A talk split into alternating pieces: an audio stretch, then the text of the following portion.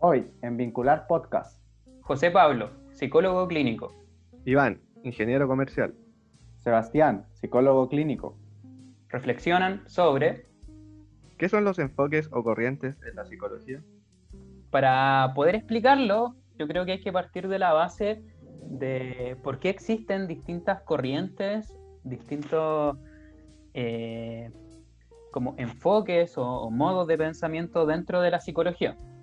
Eh, un poco lo explicamos en el primer capítulo, eh, donde dijimos que las diferencias de por qué un psicólogo de determinada corriente o enfoque es distinto a, otro psicólogo de, otra corriente, es, lo, que los diferencia es cómo entienden el problema que trae la persona a la psicoterapia. Eh, más allá de la intervención que haga, el estilo que ocupe, las cosas que haga durante la sesión, o diga durante la sesión, o no diga durante la sesión, eh, más allá de eso, lo que los diferencia a los distintos enfoques es cómo van a comprender el síntoma de la persona.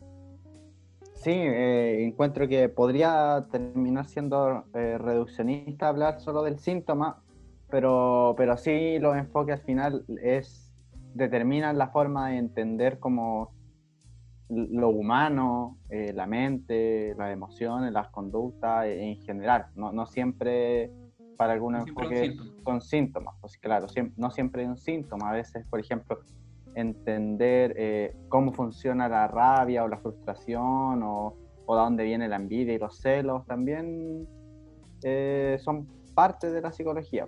Ahora, no, no necesariamente como es, clínica, sino que puede ser como más investigación o qué sé yo, pero, pero claro, eh, es importante destacar la, la importancia de al menos para el público como en general, tener ciertas nociones de, de los enfoques y, qué es lo que proponen, o quizás en qué momento histórico aparecieron, se crearon o fueron descubiertos, no sé.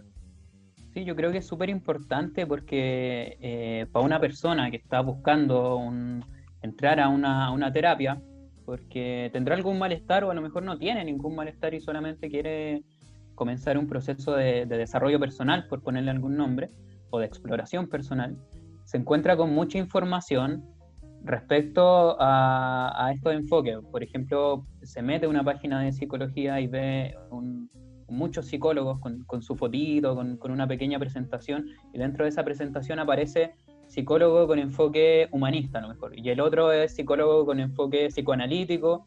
Entonces, ¿cuál escojo? cuál, ¿Cuál es el mejor para mí? ¿Cuál, ¿Cuál es el que se va a adaptar mejor a lo que yo necesito?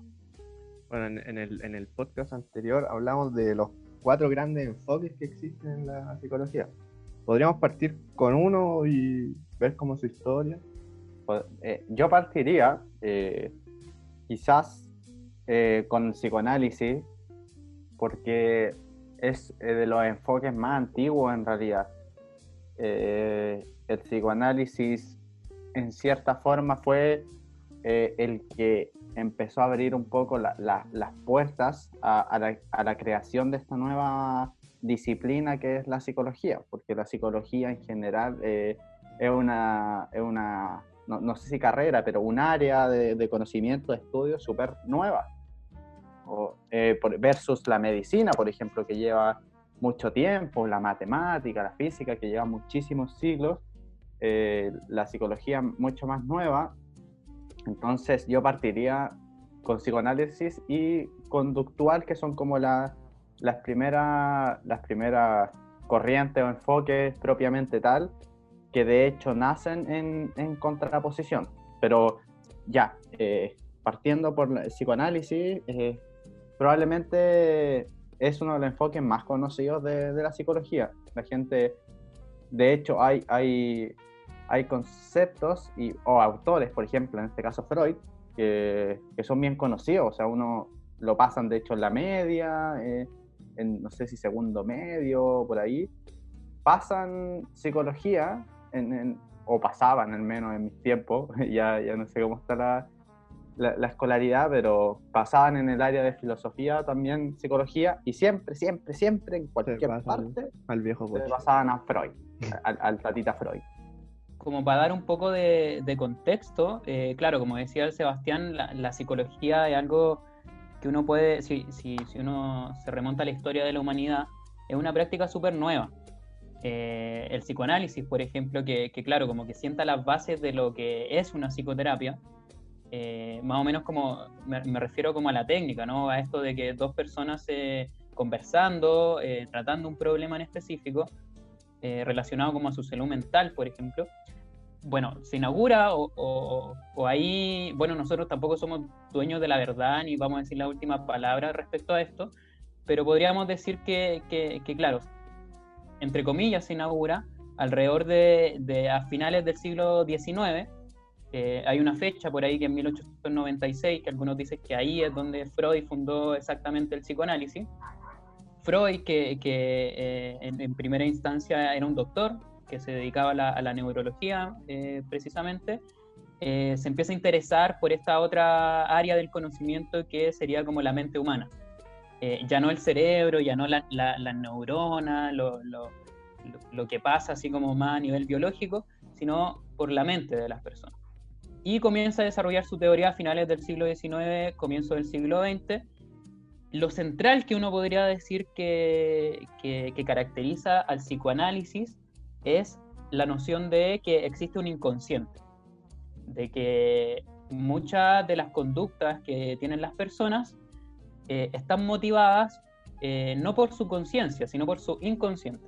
Un inconsciente del cual no, sabemos nada, no, tenemos noticia. Por, eh, por ejemplo, eh, lo que se analiza es que eh, la razón por la cual uno está teniendo una conducta no necesariamente es la que uno cree que es, conscientemente, sino que inconscientemente hay otro motivo. Que Freud en primera instancia decía que era de, naturaleza sexual. Claro, de hecho, un poco en, en, ese sentido nace el psicoanálisis y claro, voy a tratar de, acelerar aquí un poco la cosa porque si no nos vamos a entrampar eh, explicando mucho sobre el psicoanálisis, que más encima el psicoanálisis freudiano no es algo que tampoco se use mucho ahora. Pero de ahí sí sale, como para, que a la gente le quede claro, eh, como esta caricatura de, del, del, terapeuta, psicólogo que no, no contesta nada y, y no le, no le responde las preguntas y se queda callado todo el, todo el rato en la sesión, eh, viene un poco de, de, esa, de esa rama, de ese enfoque de la psicología, al menos, del psicoanálisis. O sea, yo lo tengo entendido así. Claro, y también, eh, claro, dentro del, del, estereotipo, la caricatura que uno puede hacer del psicoanálisis, o las críticas también que se le hace al psicoanálisis, es que eh, es, una, es un modo de pensar que es eh, pansexual, como que todo tiene que ver con, el sexo, todo tiene que ver con una, eh, con una naturaleza sexual. Lo cual en última instancia eh, uno podría decir que no, no, es tan así en la práctica. O sea, no, no creo que eh, todos los psicoanalistas que hoy en día están ejerciendo, si uno va a analizarse, le vaya, le vaya a interpretar todo como de naturaleza sexual. Eso es una caricatura me acordé de, una, anécdota, quizás como para clarificar esto que estaba explicando al principio. No sé si estaba Sebastián en una clase eh, en la universidad donde una profesora tuvo un lapsus. Los lapsus son algo como muy característico del, psicoanálisis. La profesora lo que quería decir, eh, no sé de qué estaba hablando, pero quería decir serpiente venenosa. Y lo que terminó diciendo fue serpiente venosa. Y lo cual produjo un silencio en la clase, una risa, como que la, la, profesora perdió el hilo después, pero ahí claro, como que un psicoanalista diría, eso es un lapsus, no es un error como un error porque uno cometió un error simplemente, sino que hay algo detrás que hizo que esa persona cometiera ese error y terminara, terminara diciendo serpiente venosa. Claro, que vamos, no vamos a explicar eh, lo que la, gente generalmente podría pensar con, con eso, pero pero claramente no, no fue algo cómodo de decir en ese momento. Para nada. Eh, pero claro, eh, por ahí va un poco el tema de, del psicoanálisis. Espero que les vaya quedando claro en realidad porque estamos tratando de resumir de una manera un poco obscena eh, años y años de teoría. es como para que les quede un poco más claro por dónde va o cómo, cómo pensaba eh, y piensa el psicoanálisis, la mente y la conducta, que tiene esta idea de hay algo inconsciente, hay, hay, está la mente, está una parte inconsciente, otra consciente, y que lo inconsciente de alguna u otra forma eh, determina o está ahí como siempre, siempre presente, maquineando las cosas. Y por otro lado, eh, tenemos lo que nos decía Iván, que nos, nos, proponía al inicio partir, que era la corriente o enfoque conductual en su momento, conductual. Eh, ¿Por qué conductual? Porque nace en respuesta a la, a la, a la pongámosle, creación del psicoanálisis. Y, lo que va a decir al final, lo, lo, conductual, es como, mira viejo, como existe la mente, probablemente, pero como no, no podemos estudiarla, eh, no, no hay una forma de, de medir la mente, de tomarle fotos, entonces la vamos a omitir, nos vamos a quedar con lo que le decía la caja negra, no, no vamos a meternos con la mente, nos vamos a meter con la conducta, por eso, viene, por eso se llama conductual, enfoque conductual. Nos vamos a enfocar en la conducta, o sea, no me va a importar eso que decís tú, psicoanalista, de, de, de lo inconsciente, que, no, pamplina, claro, pamplina, eso no, no sabemos si existe, no lo que sí sabemos que existe, claro, es lo que uno hace. O sea, no le importa. Sería como más basarse en, hechos, en lo que está pasando. Claro. Lo que se puede ejemplo, ver. Claro, eh, lo que se puede ver, cómo uno se, se mueve en el mundo, qué cosa hace. Y con eso vamos a trabajar. Eh, y ahí hay un montón de, de, autores que en cierta forma fundaron eh, la corriente conductual, ya sea Skinner, Pavlov, desde su inicio, pero eh, tienen un experimento súper conocido, es como este experimento del perro, que era como un perro que le mostraban comida y salivaba, obviamente, pues uno, ve un sanguchito y le dan ganas de, o un limón y empieza a salivar, bueno, el perro le mostraban comida, salivaba. Y lo que al final empiezan a hacer es tocar una campana cada vez que le mostraban comida y salivaba. Entonces en algún momento lo que se dieron cuenta es que no, le no le mostraban comida, solo hacían sonar la campana y el perro empezaba a salivar. Como que ya lo tenía asociado, así como que campanas es, lo mismo que comía y empezaba a salivar solo el perro. Eso es súper claro como de conducta, pura conducta. ¿Qué pasa? Es que saliva. No le importa si el perro tiene inconsciente tiene una mente, nada. Lo que pasa ahí es salivar. Y por ahí no, le, no le interesa si, si, la comida le recuerda lo que comieron en su infancia, con su familia. Y... No, el tema es que eh, hay un estímulo y el perro o, el humano o la persona eh, tiene una respuesta específica. Eh, claro. y claro, es, así, esos son como los albores de lo, de lo que es hoy en día la, la psicología conductual cognitiva. Que, que, como dijimos también en el, en el capítulo anterior, eh, en verdad desconocemos si existen hoy en día psicólogos conductuales que se rigen por estas teorías que, surgieron al principio del siglo XX, sino que hubo un desarrollo de, esta idea. Claro, fueron, fueron obviamente complejizándose. Eh, Como todas las teorías también. Claro, entonces, y dividiéndose en, otra, en otras ramas dentro de la misma teoría. Pero un poco para que le quede un poco más claro a la gente, eh, se suele eh, usar eh, la, teoría conductual o cognitiva en, por ejemplo, bueno, para entrenar perros, obviamente, pero en las personas también se usa, se usa mucho para, las fobias.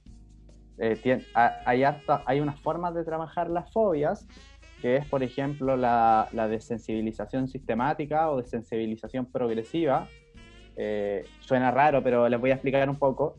Es fácil porque simplemente, por ejemplo, yo le tengo fobia a la araña, ¿ya? Pongamos que yo tengo una fobia a la araña y me voy a ir a atender con un psicólogo conductual cognitivo. Y lo que va a hacer ese psicólogo es, me, como que me da un poquito lo mismo, eh, ¿por qué le tenéis fobia a la araña? No es como que le tengáis fobia porque la araña inconscientemente representa, no sé, tu papá que te pegaba. Eso lo haría un psicoanalista. El, conductual cognitivo va a decir, bueno, mira, si le tenéis miedo a la araña, entonces vamos a ir acercándonos lentamente a lo que es una araña. vamos a partir, por ejemplo, aprendiendo técnicas de respiración para relajarnos cuando nos pase algo y después nos vamos a ir acercando primero a una, imaginarme una araña o después ver una fotito de una araña, después de a poquito cuando vaya tolerando eso, un juguete de una araña, hasta que lograr por fin poner, no sé, pues, tener una araña en la misma pieza y no desmayarse. Eso sería como un trabajo súper conductual cognitivo, así como vieja escuela. Lo central ahí es como eh, que las sesiones, eh, propiamente tal, o, si uno como que comprende todas las sesiones, toda la terapia, eh, es para atacar un problema en específico. En las sesiones se trabaja en conjunto con el psicólogo cognitivo-conductual un tema en específico y tiene un carácter como educativo. Yo, o sea, el psicólogo cognitivo-conductual le enseña de alguna manera a la persona cómo superar su problema. Más que, como decía Sebastián, más que analizar las causas, más que entender el porqué, o, o dejar sesiones muy abiertas de las que se puede hablar de cualquier tema, como podrían ser de otras corrientes, el cognitivo conductual es bien específico y tiene una meta clara. Tú llegas con, una, con un motivo de consulta y el, el psicólogo cognitivo conductual se fija esa meta y se trabaja para lograr aquello. Eh, lo que no significa que las otras corrientes no, no tengan metas, pero es algo que se ve más claramente en este tipo de terapia eh, y dirige la terapia, dirija, dirige la terapia eh, como de manera más, no sé cómo decirlo, de manera más, más, más, directa, eh, más directiva, más, más clara. Claro, pero hay, que dejar en claro a la gente que igual esto depende mucho de estilos y todo, pero lo principal acá es como del estilo del terapeuta, me refiero lo principal acá es cómo, cómo, cómo piensa cada teoría la mente. Por ejemplo, ya explicamos que el psicoanálisis la piensa en términos de algo inconsciente y algo consciente, la cognitiva lo, lo piensa en términos de conducta, de cosas, cómo se hacen, cómo, cómo uno se comporta en el mundo. Y y eso nos da paso para, para seguir avanzando en, la otra. Un puntito, un puntito, como las críticas o el prejuicio que estaría como detrás de, de los psicólogos cognitivo-conductuales que trabajan con ratas todo el día o con perros o, o que reducen todo a estímulo-respuesta, que también es una caricatura que, que uno puede tener de, de estos tipos de, de, de terapeuta y que en la práctica claramente no es así. De hecho, se usa harto en, en, esas, bueno, en otras teorías también, como el tema de dejarles tareas a, la, a, los usuarios o los pacientes, como de cosas para hacer, que, que eso es menos común en el psicoanálisis, eh, en la cognitiva sí un poco más común, y en, otra, en, otra, en otras corrientes. Oye, Pero, y, esta otra corriente, la, la humanista o terapia gestal, ¿cómo podríamos Bien. Eh, en realidad, sin, sin, ser experto, sin saber mucho de, esta teoría, a decir verdad, eh, yo podría decir que la teoría gestal estaría como dentro de, de, la psicología humanista, al menos en su origen. Entiendo que hay psicólogos de otras corrientes que usan la teoría gestal como técnica, eh, como más, más ligado a la intervención. La psicología humanista nace también, sería reduccionista también decir como como en respuesta al psicoanálisis y al, conductismo, porque eh, lo, que, lo que dicen ellos es como que nace como de un modo de aportar a, esta, a estas ideas eh, y con una crítica clara, como diciendo que, bueno, estas otras corrientes se enfocan solo en, la, en las enfermedades de la persona, en el sufrimiento, y no se enfocan tanto como en la experiencia de la persona, es como en la integración de, de, las cosas que experimenta, por ejemplo, hay un énfasis como muy, muy, muy fuerte en la psicología humanista en decir que en cada uno de nosotros existe un tipo de sabiduría que es lo que nos llevaría a solucionar nuestros problemas. Claro, como que en cierta forma en cada uno de los humanos, individuos, está la cura para lo que le pasa.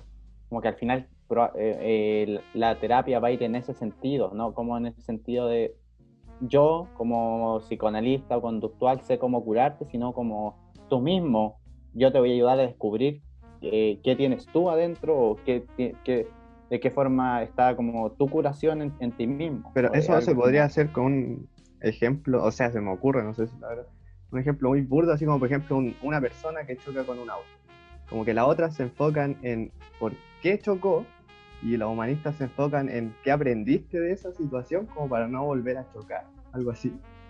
O, o es muy... yo, yo lo encuentro un poco eh, burdo el, el ejemplo, es, es Sí, pero- complicado porque estamos hablando de un accidente de tráfico. Ya, pero... pero, pero sí, mira, eh, así como a resumen, una persona va a hacer algo, por ejemplo, no sé, no tener amigos, porque es, mu- es muy peleador y no tiene amigos, ¿ya? El psicoanálisis te va a decir, esta persona pelea porque inconscientemente está, no sé, peleando con su papá, que lo abandonó, no sé qué cuestión, ¿ya? Eso va a ser psicoanálisis. Con- conductual, cognitivo, te va a decir, esta persona pelea porque, no sé, su tono de voz es muy agresivo o no sabe responder a las preguntas que los otros le hacen como de manera buena o más, o más, más amable, no sé. O, o aprendió a responder Claro, de o determinada aprendió manera. a responder de esa forma porque así le, le- le contestaban cuando chico le pegaban el charchazo, no sé. Y el humanismo te va a decir, ya, pasa eso, ya, te- no tenía amigos, toda la cuestión. Pero en ti mismo está como la solución para eso. Y como que eres una multiplicidad de factores que no es solo tu historia anterior ni, ni tu conducta. ¿Ya? Como en, una totalidad, como humano, eh, eh, estás tú en esa situación y también eh, está en, en ti mismo eh, la solución o la, o la posible cura. Como por ejemplo encontrar en ti mismo esa sabiduría, ese sabio que te va, te va, te va a decir como por qué lo hago o cómo lo hago distinto o si realmente quiero hacer distinto las cosas. También dando como un poquito de, de contexto, eh, uno de los pioneros quizás de, de esta corriente es Maslow, eh, quien eh, es conocido por hacer como una pirámide de, de las necesidades, creo que es, las Sí, las necesidades, necesidades de Maslow. dejando arriba, así como haciendo la cortita y reduciendo esta pirámide, dejando arriba como la autorrealización de la persona. Es decir, que lo que dice que teniendo cubiertas las necesidades más básicas, como por ejemplo la alimentación, eh, como tener un, un- la- las necesidades como de básicas cubiertas, eh, claro. claro, uno, uno va ascendiendo en esta pirámide, llegando a la autorrealización, que sin- significaría como muy a grandes rasgos sentirse como bien con uno mismo, estar como a gusto con uno mismo. Y eso lo alcanzarías con accediendo a esta sabiduría que estaría como en tu mismo organismo.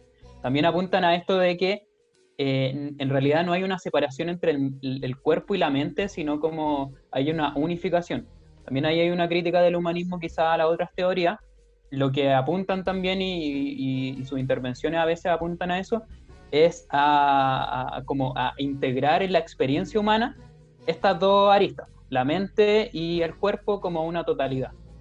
Y de hecho, a, a propósito de esa, la, la pirámide de Maslow, eh, Maslow en su momento dice que no todos los humanos necesariamente llegan al pináculo como a la, a la autorrealización, y de hecho hasta se moja el potito en algún momento y dice como personajes históricos que él, él cree que llegaron a la autorrealización y nombra varios personajes que como lograron cosas importantes. No me acuerdo quiénes ponía, pero a- algún personaje importante, varios personajes importantes. Ahí pueden buscarlo en internet si Claro. interesa el tema. Eh, pero eso es más o menos la, la psicología humanista. Eh, Pasando de ese, nos, nos vendría quedando el, el cuarto grande, por así decirlo. Sería el sistémico. Sí, el enfoque sistémico. Ah, ah, y, y haciéndola también como el, el- el prejuicio, la caricatura que uno podría hacer eh, de, de la psicología humanista, es que las críticas que se le hacen es que hay, hay poca rigurosidad teórica en el humanismo. Eh, esto, esto es como la crítica que se le hace generalmente, no, no lo que necesariamente pensemos nosotros. eh, O que pero sea sí, real. o que sea real necesariamente. claro, Ta- puede También hay no ser mucho- real, pero es la, es la crítica. hay muchos psicólogos humanistas que tienen esta corriente y que acogen quizás esta crítica, por lo tanto eh, buscan hacer más rigurosa su práctica y su estudio, eh, pero eh, el prejuicio, por decirlo así, es que estos son como eh, los terapeutas quizás más hippies, por llamarlos de un, de un, de un modo, más, más, ligados como a, a, terapias alternativas, por decirlo. Que, que, no todos los casos es así, pero eh, esa es como la caricatura que, que, se suele hacer de esta, de esta terapia. Pasando a la terapia sistémica, la terapia sistémica va a comprender eh, como lo más importante para entender que, qué carajo le pasa a una persona es eh, qué carajo le pasa al sistema en el que está dentro de ese sistema, o sea, esa persona, perdón. Eh, por ejemplo, si en una familia eh, existe una persona que está deprimida, por ejemplo, lo que va a observar el psicólogo sistémico es por qué, qué, qué está pasando en la relación entre este sistema, entre los, los componentes, elementos de este sistema, el papá, el mamá, la mamá, eh, los hermanos, los tíos, el trabajo de los papás, por ejemplo, eh, que esta persona se está deprimiendo. Claro, de ahí viene el, el, el nombre sistémica, eh, que se, se, presupone que el individuo siempre está en un sistema, en contacto, en interacción con otros y que siempre está comunicando, que es imposible no comunicar. O sea, si uno se queda callado, algo también está diciendo de, de lo que le pasa. Entonces, el, sistema siempre está interconectado, lo quieran o no. Y, y por ahí un poco trabaja la sistémica, que probablemente dentro de, la, de los enfoques es la que más se usa y o la que más ha abordado la terapia familiar. Eh, generalmente los terapeutas familiares tienden a ser terapeutas sistémicos o al menos es una de las teorías de lo que yo conozco, por lo menos, que tiene, se, se ha enfocado especialmente o con mayor rigurosidad a, a temas referentes a, a sistema, obviamente, pues, a familia. Familia, a las parejas, por ejemplo. Claro. Eh, entonces, eh, lo más probable es que caballero, señora, señorita, señorite, si va con su familia a un terapeuta o busca un terapeuta para su familia porque está la embarrada en el sistema, va a ser muy probablemente sistémico el terapeuta y, y, no por eso significa que no hayan de otros enfoques que trabajen con familias, pero, pero es lo más común. Es lo que más, lo que más se observa. Claro. Uh -huh. Esos, esos son como los cuatro enfoques en general de, de la psicología. Claro. Ahí, También no sé como la reducción que uno puede hacer. El estereotipo sí. sistémico. Quiz, quizás como es que uno podría decir como... Que no trabajan con reducidamente. Claro, pues como decir, lo, los psicólogos sistémicos solo son terapeutas familiares y no trabajan claro. con una persona sola que, que no quiere ir con su familia o que no tiene un sistema como que, que, lo apañe y que quieras ir a una terapia con él. Claro. Eso no es o cierto. Que, o, o, que te, o que te puede forzar un poco a, a, a, que el problema que te pasa tenga que ver con, con un sistema. Entonces, como, como, no, viejo, yo vengo aquí porque, no sé, eh, yo me encuentro feo. Y, y, y, y que el, el, terapeuta sistémico como que te insista en que te encontréis feo porque algo pasa en tu sistema familiar que te encontráis feo cuando sí, podría ser, como también podría no serlo. Claro. A lo mejor eh, la persona le dice, no, loco, mi, mi, familia me encuentra hermoso, si yo nomás me claro. encuentro feo. Entonces, ahí puede que sea algo más individual, puede que no, bueno, ahí depende de la teoría sistémica, pero es, ese puede ser como el prejuicio. Yo creo que el principal prejuicio para los sistémicos es que no trabajen con individuos. Como que la gente podría pensar que los sistémicos solo trabajan con familias. No es así, eh, en hartos casos a veces sí, pero ser sistémico no significa solamente trabajar con familias, porque no pueden con individuos. Para ir cerrando como esta explicación, que, que lo vuelvo a repetir, bien por encimita de lo que son esta, estas teorías, que en realidad o sea, son por bien encima, robustas, encima, porque... muy por encima, tienen años de desarrollo, eh, muchas como ramas además dentro de cada corriente, eh, muchos autores que, incluso no piensan lo mismo dentro de las mismas corrientes. Eh, es importante aclarar que cada psicólogo, sin importar la corriente en la que esté, puede tratar eh, los, mismos, los mismos problemas, por ejemplo. O sea, no, no, me gustaría que luego de este podcast la gente se vaya pensando en que, eh, ah, yo tengo una fobia con la araña, entonces en específico tengo que ir con un eh, psicólogo cognitivo-conductual, eh, o, ah, no sé, tengo un problema en mi familia, entonces en específico tengo que ir a un, psicólogo sistémico, puede que sí, pero también puede, puede que no. O sea, también todos los psicólogos eh, de, distintas corrientes pueden abordar los mismos problemas, solo que lo van a abordar de una manera distinta o lo van a comprender de una manera distinta. Eh, es importante eso, que la gente le quede claro que, que, al final todos los psicólogos, independientes de su corriente, pueden trabajar con, digamos, casi todos los problemas, porque igual hay problemas que son más de especialidad eh, sí. Y quizás podríamos también abordar en un futuro podcast como para que la gente sepa un poco cuándo realmente necesita un especialista, como un psicólogo especialista en ciertos trastornos y cuándo un psicólogo normal puede, puede trabajarlo, porque pasa, pasa harto que, que la gente pensando que le conviene más irse con un especialista termina pagando más de lo que, que necesitaba pagar porque su, su, problema lo podía trabajar cualquier psicólogo de cualquier enfoque.